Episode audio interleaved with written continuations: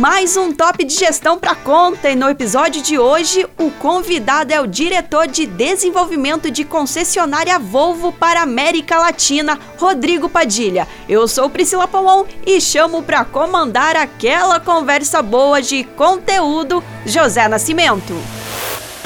Olá, como vai você? Tudo bem? Olha, tempos novos, tempos diferentes, né? Mas a gente continua falando de empreendedorismo, de inovação, do universo das startups, de gestão empresarial. E hoje a gente tem um convidado muito especial. É uma honra ter com a gente o Rodrigo Padilha, que é diretor de desenvolvimento de concessionárias da Volvo para a América Latina. Rodrigo, como vai você? Tudo bem?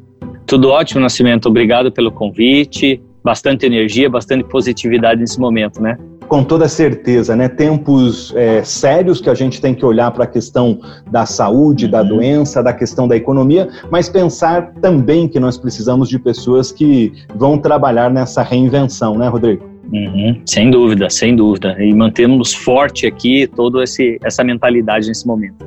Quero que você conte para nós, por favor, a gente já havia conversado um pouco antes, sobre como que uma empresa como a Volvo, tão grande, está se adaptando e passando por este momento aí que o mundo todo está vivendo, que é o momento da, do coronavírus e do Covid-19. Uhum. Muito bem, bom, é, como todo mundo né, tem vivenciado, né, desde o mês de, de, março, né, do meio do mês de março, nós, como todas as organizações, pisamos no freio, né, obviamente, né, uma incerteza muito grande naquele momento, iniciamos de pronto o envio das pessoas é, para trabalho em home office, né, no primeiro momento, é, alguns dias depois, não mais do que uma semana depois, nós tomamos a decisão de parar a produção, né, justamente pela, pra, pela questão da questão de saúde, de não ter as pessoas próximas, né, é, na montagem de veículos.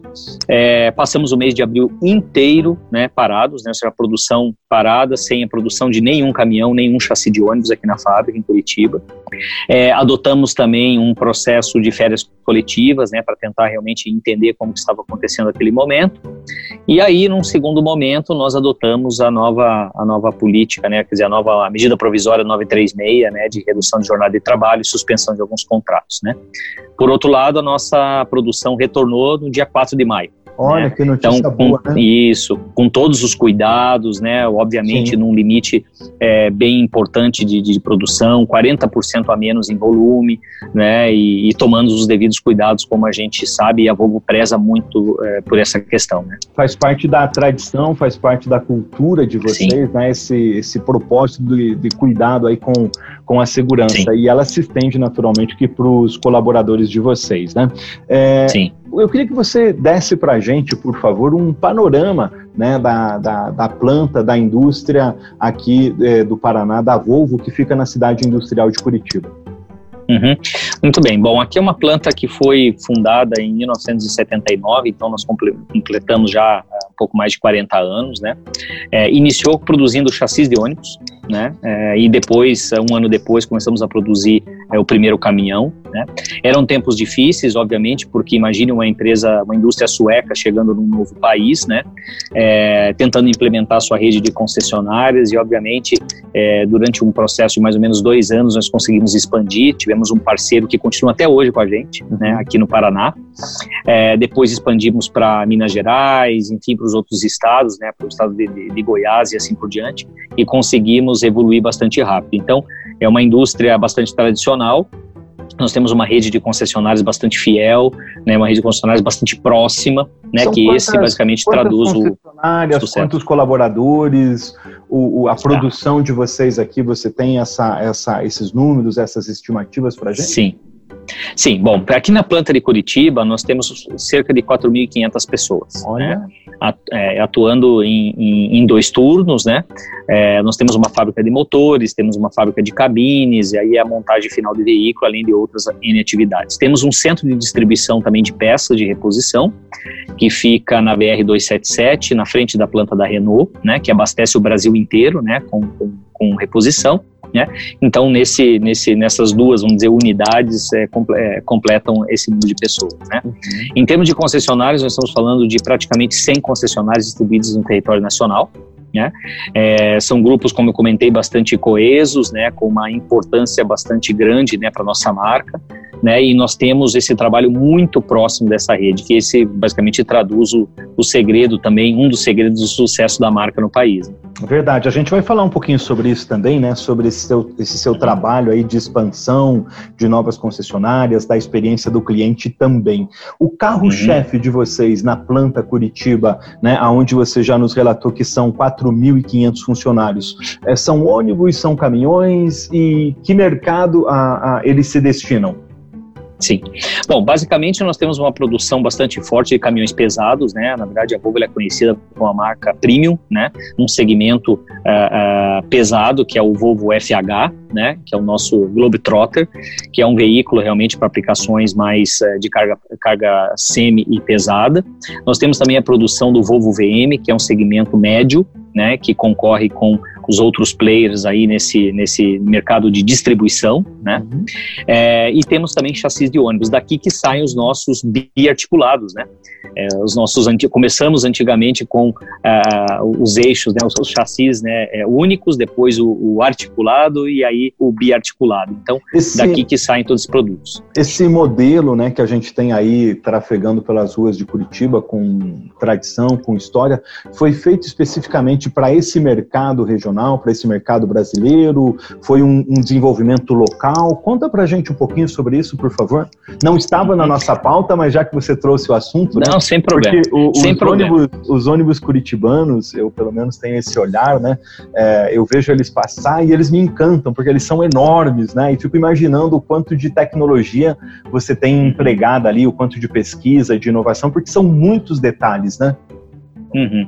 É, exatamente. Na verdade, isso é um projeto que nasceu há alguns anos, né, desde a época da gestão de Jaime Lerner, enfim, isso veio evoluindo, né, ao longo das, das, das gestões é, é, municipais, né, mas ele começou como uma, uma, uma ideia de se fazer corredores rápidos, né, uhum. então nós sabemos que no Brasil, para implementar uma linha de metrô é muito caro, é um investimento muito alto e tudo isso, encontrou-se uma solução através é, é, dos articulados e depois dos biarticulados.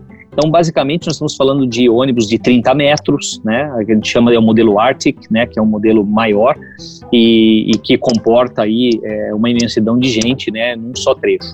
É, então foi um projeto feito junto com a prefeitura, né, por todo o programa de desenvolvimento né, da, da, cidade, né, e a Volvo entrou como parceira desenvolvendo em conjunto, né, a partir dessa ideia, a, a, né, junto com, com, o poder público, de desenvolver uma solução que fosse também viável para o, o, o cidadão, né, e a partir disso desenvolveu esse produto que aí está. Né. Uhum. Hoje o carro-chefe é o ônibus ou é o caminhão? Caminhão, caminhão. Ah, caminhão. Temos de volume é caminhão. Sim, é, temos de volume é caminhão. Aproveitando esse tema, né, caminhões, uh, a gente sabe que o modal de transporte rodoviário, os caminhões no Brasil, eles predominam. Eu queria que você trouxesse para nós uma informação a respeito do tamanho dessa frota e como que, nesse momento, vocês, fabricantes e, e os próprios transportadores, têm se mobilizado para enfrentar essa situação da pandemia e do Covid-19. Uhum. Bom, por uma questão de infraestrutura que é bastante conhecida no Brasil, né, basicamente o nosso país ele é rodoviário, né, então nos últimos, vou dizer, dois anos praticamente nós tivemos uma, um grande investimento, né, do governo de pavimentar rodovias, né, de, de é, tornar transitáveis algumas rodovias, por exemplo, o eixo que sai de Mato Grosso até o Pará, que era, enfim, é, conhecido que realmente nunca é, se tinha uma boa via para transporte né, de, de agronegócio. Né? Uhum. É, e, e, basicamente nós estamos falando aí dos últimos cinco anos de 120, 130 mil caminhões produzidos. Olha, né? É, 130 que, mil caminhões é, é, produzidos?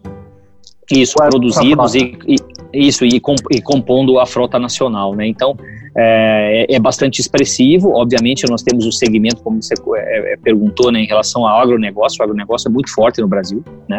Então, nós estamos falando de Mato Grosso, Mato Grosso do Sul, interior do Paraná, e aí sobe pelo interior de São Paulo, que ali tem as usinas de, de, de cana-de-açúcar, né? açúcar, e né? assim por diante. Exatamente. É. E aí é. segue para a construção lá para cima, enfim. Né? É. Que, que, que interessante, importante. Eu quero que você conte para nós, por favor, né? você falou do agronegócio, agronegócio, só recordando, né? O Brasil uhum. tem um crescimento no agro e neste momento o setor de, do agronegócio foi o único que cresceu na economia, cresceu 0,6%, não é um crescimento grande, mas é significativo por conta da alta do dólar, por conta do modelo de produção é, brasileiro empregado, né? O modelo cooperativista. E lembrando Sim. que na década de final da década de 80, o Brasil comemorava a colheita de 100 milhões de toneladas de grãos. Hoje, a safra brasileira bate na casa das 240 milhões de toneladas, né, o que faz do Brasil aí um dos, dos maiores produtores de grãos do mundo, né? Isso é um, é um uhum. orgulho para todos nós, né? É, é, uhum. Como que o setor tem enfrentado, Rodrigo, essa questão, esse momento da pandemia? Uhum. Bom, na verdade, falando como Volvo, a gente, o primeiro, a primeira premissa, né, estar próximo dos nossos clientes, uhum. né? Então nós adotamos algumas frentes, né, mesmo trabalhando à distância, né, de, de estar próximo aos clientes no sentido de é, manter o negócio desses clientes rodando, uma vez que, como você comentou, a demanda do agronegócio é, manteve-se sempre em alta. E como você falou, uma, uma safra recorde nesse ano. Né? Então esse foi o, o bom motivo, né, posso dizer assim, diante de uma situação global que a gente está vivendo. Né? Então nós aparelhamos nossos concessionários, né, com é, com medidas de prevenção à saúde, né? Ou seja, tivemos que adotar também é, distanciamento social e várias outras coisas, mas o nosso serviço na ponta, né? Falando como transporte essencial, não parou. Tivemos algumas questões pontuais em alguns municípios, mas depois resolvida pelos decretos municipais e estaduais. Que bom, né? Bom sinal. Conta para nós o seguinte, como que está a questão da inovação nessa indústria que é tão importante para nós? Bom, a indústria de caminhões, né, por ser do, do, ramo automotivo, obviamente, ela, ela anda a um passo atrás, né, ao setor de serviços, ao varejo, que é natural no mercado. Né. Por outro lado, nós estamos evoluindo em duas frentes. Primeiro, na frente industrial, né, então nós temos uma fábrica aqui bastante consolidada em Curitiba, né, que trabalha com vários métodos de inovação na própria produção, na gestão operacional, né, qualidade de produto e assim por diante. E nós estamos nos últimos anos desenvolvendo soluções em serviços, né, porque na verdade nós somos reconhecidos como um produto bastante robusto, um produto de segurança, qualidade e assim por diante. Por outro lado, todo caminhão, né, ou seja, todo produto que é produzido, ele sempre vai com um serviço embutido. E nesse momento nós estamos trabalhando com as informações que esses caminhões geram, porque boa parte desses caminhões estão conectados, né? Então nós captamos muita informação desses veículos e transformando essa informação em oferta, ou seja, para realmente vender serviços em cima disso, serviços de gestão de frota, monitoramento e assim por diante. É um, é um novo caminho, é um novo canal, né? Você falando, é, eu recordo o seguinte, o meu sogro é, é, caminhoneiro, tenho amigos que trabalham no segmento também, e a gente sempre tem aquela visão romântica do caminhoneiro, hum. né? E hum. eu morava em Maringá e aconteceu uma coisa muito interessante comigo. Uh, tinha um, um, um, senhor que era meu vizinho e ele era caminhoneiro, né? Na verdade, hoje é operador, né, de, de transporte e tal. Uhum. E, e, eu entrei dentro do caminhão dele, primeiro que eu fiquei fascinado, né, do tanto de tecnologia, Sim. de conforto, de facilitações. E aí Sim. ele me mostrou um, como se fosse um, um teclado, e aonde o, o a, a, direção da empresa ou a gerência de transporte perguntavam, oh, o que, que você está fazendo parado aí, algum problema? Né? Então ele conseguia uhum. ter essa rastreabilidade. Eu, na época, assim, fiquei encantado. E aí, você, Sim. como indústria, está passando a desenvolver novas soluções para você incrementar o teu negócio. É, exatamente. Na verdade, o transportador hoje busca né, retirar um caminhão né, de um concessionário, enfim, no momento de uma entrega, e já no minuto seguinte fazer aquele caminhão gerar dinheiro. Né? Então, nós estamos falando do bem de capital que, no fim das contas, tem que agregar valor para o transportador. Né? E muito mais do que realmente ter o caminhão transportando a carga, ele precisa ter eficiência. Né? E precisa realmente cobrir o seu custo operacional e gerar né, toda aquela receita necessária para manter o seu negócio.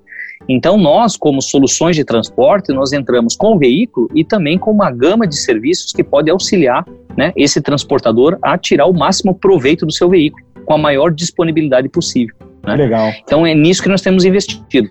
Reinvenção é, total, né? Você nos contava que Sim. a Volvo, por exemplo, chegou ao Paraná em 1979, é, de Sim. lá para cá atingiu 100 concessionárias, hoje tem Sim. aproximadamente 4.500 colaboradores e precisa achar é, novas maneiras de se manter forte uhum. no mercado, né? É, eu queria uhum. que você falasse para a gente também, a gente falou um pouquinho sobre é, o setor do agronegócio, né? E eu sei que a Volvo, a gente está falando sobre inovação, tem um, uhum. uma tradição no investimento em inovação. E falando em agro, eu vi recentemente um caminhão autônomo é, que uhum. vocês estão testando nas lavouras de cana-de-açúcar do norte do Paraná. Como está esse projeto? Ah, excelente. Isso é uma boa, um bom insight. Na verdade, nós começamos com um caminhão médio, né, que chamamos de Volvo VM, Volvo VM autônomo, que trabalha junto com a colheitadeira na, na lavoura. Né? Então, basicamente, é, é, ele trabalha ao lado, né, é um caminhão semi-autônomo. No fim das contas, você tem um motorista, né, que vai conduzindo, né, diante das, das trilhas de, de, de, de, é, de obtenção da cana, né? E basicamente a intenção de tudo isso é otimizar a performance daquela lavoura, né? E obviamente, como eu falei, o resultado resultado para o produtor. Nós temos alguns caminhões já operando nas usinas no interior de São Paulo. O que chama de, o que, que seria o semi-autônomo que você fala? Hum, muito bem. O autônomo basicamente é um veículo que trabalha totalmente sozinho. Uhum. Né? O semi-autônomo é um veículo que possui um motorista, porém ele é guiado né, por uma determinada trilha, vamos chamar assim de uma maneira mais, mais fácil de explicar. Tem uma né? inteligência embarcada Sim. ali para que ele tenha economia de trajeto, economia de, insumo, de, de combustível e assim por diante. Isso, é que existe um fator né, no, no, no, na colheita da cana que é o pisoteamento. Né? O que, que significa isso? É a perda para o pro, pro produtor.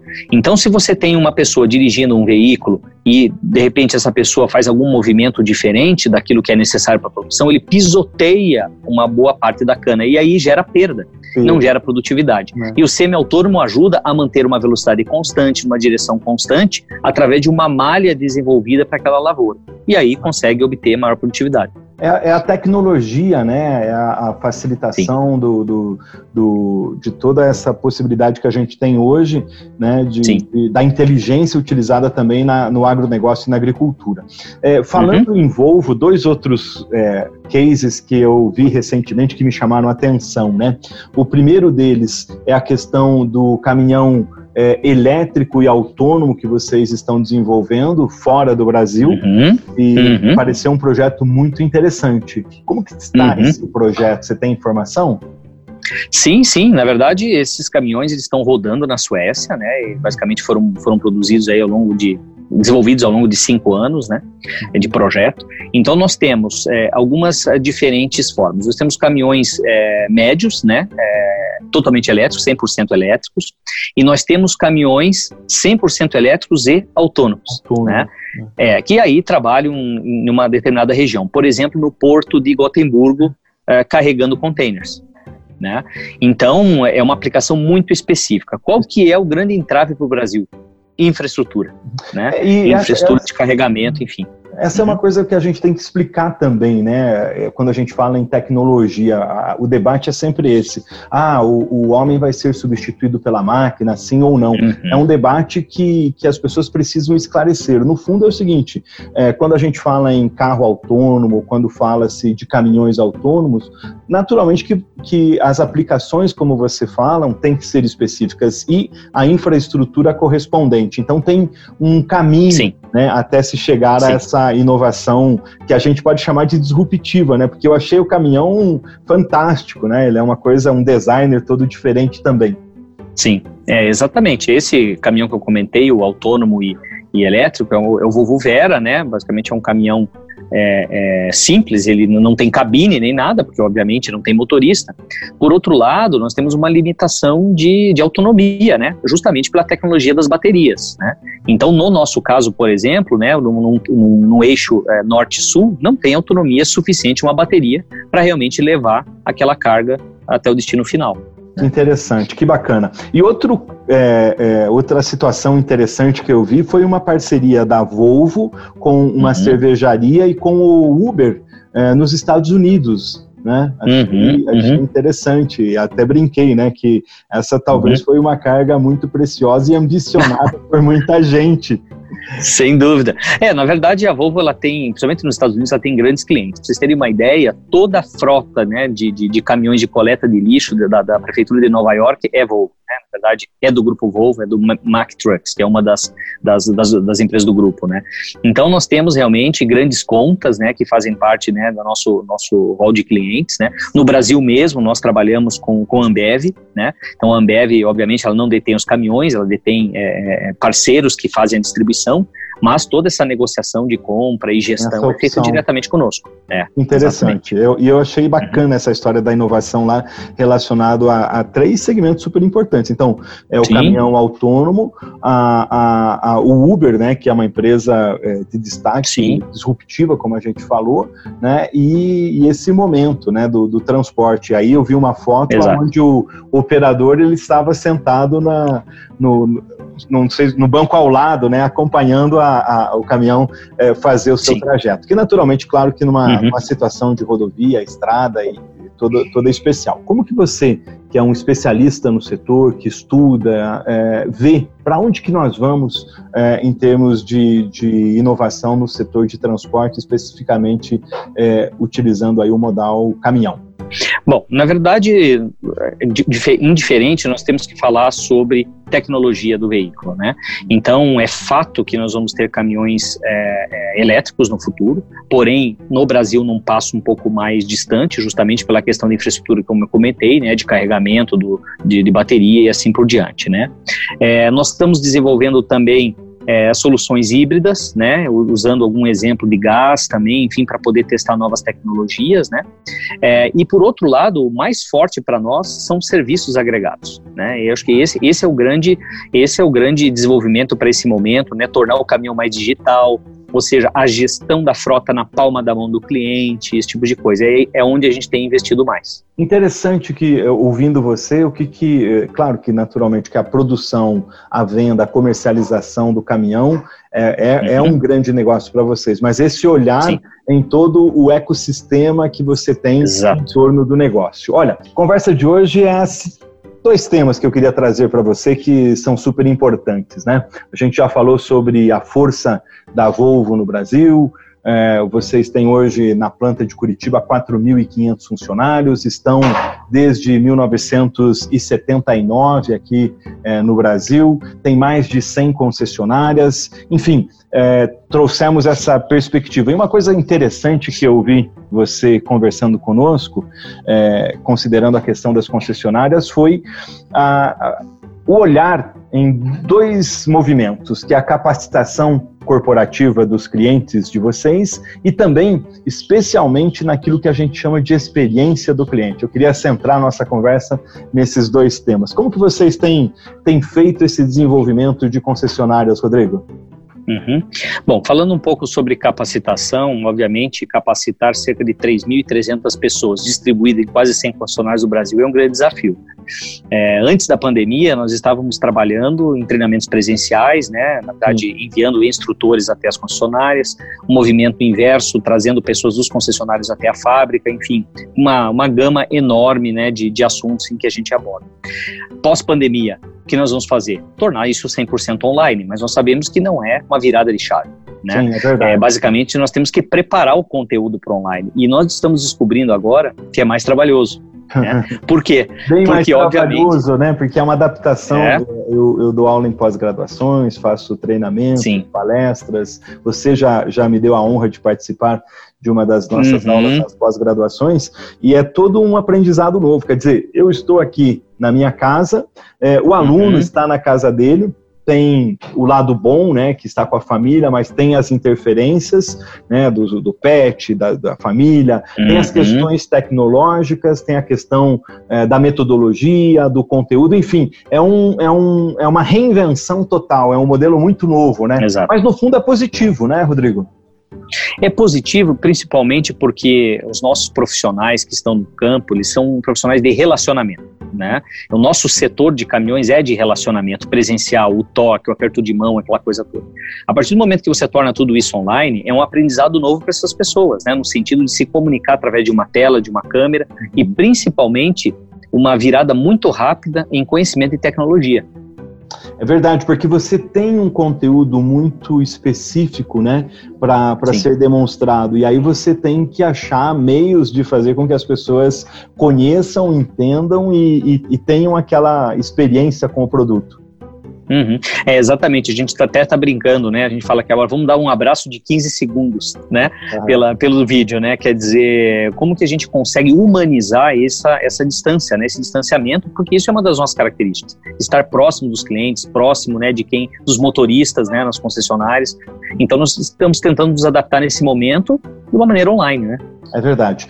É, como é que a indústria, como a, a Volvo, é, tem trabalhado esse outro ponto né, que me chama muito a atenção?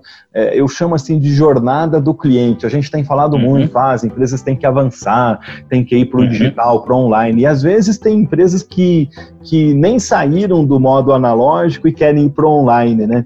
É, e tem também o desafio, até preconizado aí pelo, pelo é, pessoal do marketing, que é é, é, como navegar no online e no offline. Como vocês têm uhum. trabalhado a questão da experiência do cliente? É. A experiência do cliente foi algo que nós inovamos nos últimos dois anos. Né? Antigamente, nós entrevistávamos os clientes com longos questionários de 20 minutos, 15 minutos, entrevistando só o dono da empresa. E o dono da empresa, nós sabemos que muitas vezes ele não está na operação, ele não leva o caminhão ao concessionário, ele não faz a gestão da sua própria frota. Né? Por outro lado, é, é, proprietários de, de, pequenas frotas estão nessa linha de frente. Então, nós começamos a, a, desenvolver uma nova metodologia, nos unimos com uma startup brasileira instalada no Vale do Silício. Que bacana. Né? Conta é, essa história para nós, por favor. Isso foi bem interessante, porque na verdade nós estávamos buscando uma maneira inteligente de fazer pesquisa, fugindo da, da pergunta fechada, né? Pontue de 0 a 10 o que você acha do motor do veículo e assim por diante. Nós começamos a dar a chance da pessoa falar sobre o veículo. Vale a pena ter um caminhão Volvo? Por que, que vale a pena? Com base nessa resposta, é, através de inteligência artificial, é, esse, esse software que nós contratamos junto a essa empresa capta essas palavras e monta né, uma, uma, um histórico de dados que nos, nos traduz a percepção do cliente.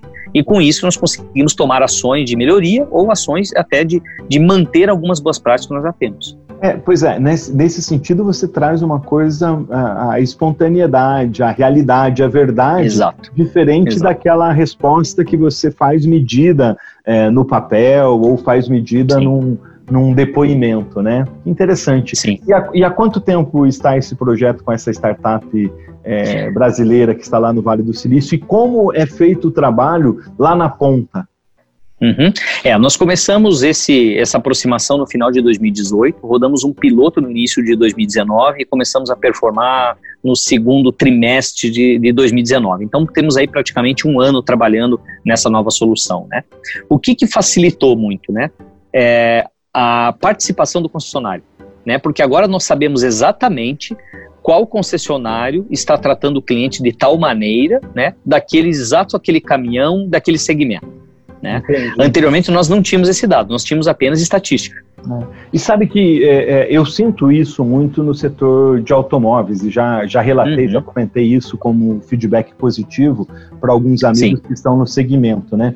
Que é a seguinte é, situação e realidade: você compra um automóvel e eu confesso assim, já comprei alguns automóveis é, zero quilômetro e eu nunca recebi uma ligação ou da indústria ou ligação do vendedor uhum. ou da concessionária dizendo o seguinte: olha, o senhor está feliz? Ou é, olha, uhum. é, o, o, faz, faz um ano que o senhor comprou o carro, o senhor não quer viver um modelo uhum. é, melhor? Ou eu tenho essa seguinte opção? E essa jornada dessa, desse diálogo, dessa conversa, ela tem que ser, a meu ver, permanente, né? Até porque esse, esse, essa pessoa investe pesado. Eu não sei quanto custa um caminhão hoje. Uhum. É, na verdade é o seguinte, é, vamos pegar esse exemplo do carro, né? Uhum. Imagina alguém ligando para você, Nascimento, após a compra de um veículo e perguntando: E aí, Nascimento, valeu a pena comprar aquele carro? Dificilmente você vai responder sim. Você vai responder, sim, puxa vida, foi muito legal e tal, ele me dá uma boa condição, assim, atende minha necessidade. Então, geralmente nessa frase que é montada, nós captamos várias coisas que podem ser utilizadas para melhorar o produto, melhorar o serviço, ou até para manter aquilo que é bom. Né? E em termos de caminhão, nós estamos falando de um range aí a partir, né, desde um caminhão usado, a partir de 150 mil, 200 mil até 600 mil reais, dependendo da aplicação, enfim, né? Tem um range muito grande de, de preço dependendo da aplicação. E hoje a gente tem falado eternamente, né? não é só nesse momento de, de pandemia, mas a recomendação para que o setor de serviços, de comércio, preste atenção no movimento é, do, do, seu cliente, né? É, um, é, o, é o principal, um dos principais ativos de uma companhia, é, o é. seu cliente. Afinal, como, como disse o, o, dono do Walmart, né, o Sam Watson, é ele que no final paga as suas contas. É, exatamente. E no fim das contas, nós também tivemos que abrir a mentalidade, né? Nós somos uma indústria, como a gente comentou, automobilística e de caminhões e ônibus, ou seja, um segmento tradicional. Abrir a cabeça para realmente captar impressões do varejo, de serviços, como, como por exemplo a Amazon. A Amazon tem como premissa básica o cliente, a centralidade do cliente. Então nós estamos seguindo muito essa linha e com essa nova metodologia estamos captando assim é, informações riquíssimas para melhorar o nosso processo e realmente desenvolver o nosso negócio. Interessante. Rodrigo Padilha, muito obrigado pela, pelo compartilhar das informações. É, pelo tema que a gente falou, que é a experiência do cliente, um tema extremamente importante e atual. Parabéns pelo trabalho de vocês. Muito obrigado, Nascimento. Um abraço. Um abraço e até o próximo episódio. Tchau. Até a próxima. Tchau. É isso aí! Gostou do episódio? Então não deixe de acompanhar em vídeo pelo YouTube. Ah, e José Nascimento também está no LinkedIn e no Instagram com Top de Gestão. Não perca o próximo episódio do seu agregador favorito. Tchau! Inovação, empreendedorismo, gestão, liderança, comunicação. É o mundo 6.0 Histórias e inspiração. Tudo aqui no podcast do Top de Gestão.